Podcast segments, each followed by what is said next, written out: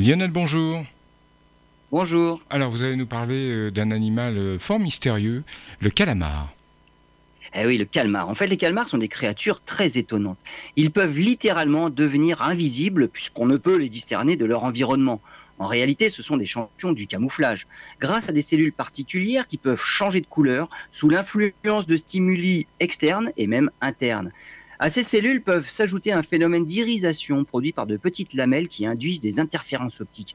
Les chercheurs comprennent maintenant de mieux en mieux ces capacités de camouflage et ils tentent, bien sûr, de les imiter. Une protéine notamment est à la base des changements de couleur, la réflectine. Et après avoir cultivé des cellules rénales embryonnaires humaines, ils les ont modifiées génétiquement pour qu'elles puissent exprimer cette protéine. Les cellules se sont développées normalement et elles se sont comportées comme le font les cellules des calmars. On pourrait donc imaginer des êtres humains avec des cellules capables de changer de couleur pour s'adapter à l'environnement, comme le font les calmars, une sorte d'homme invisible. On n'en est pas encore là, et il n'y a pas qu'un seul pas à franchir.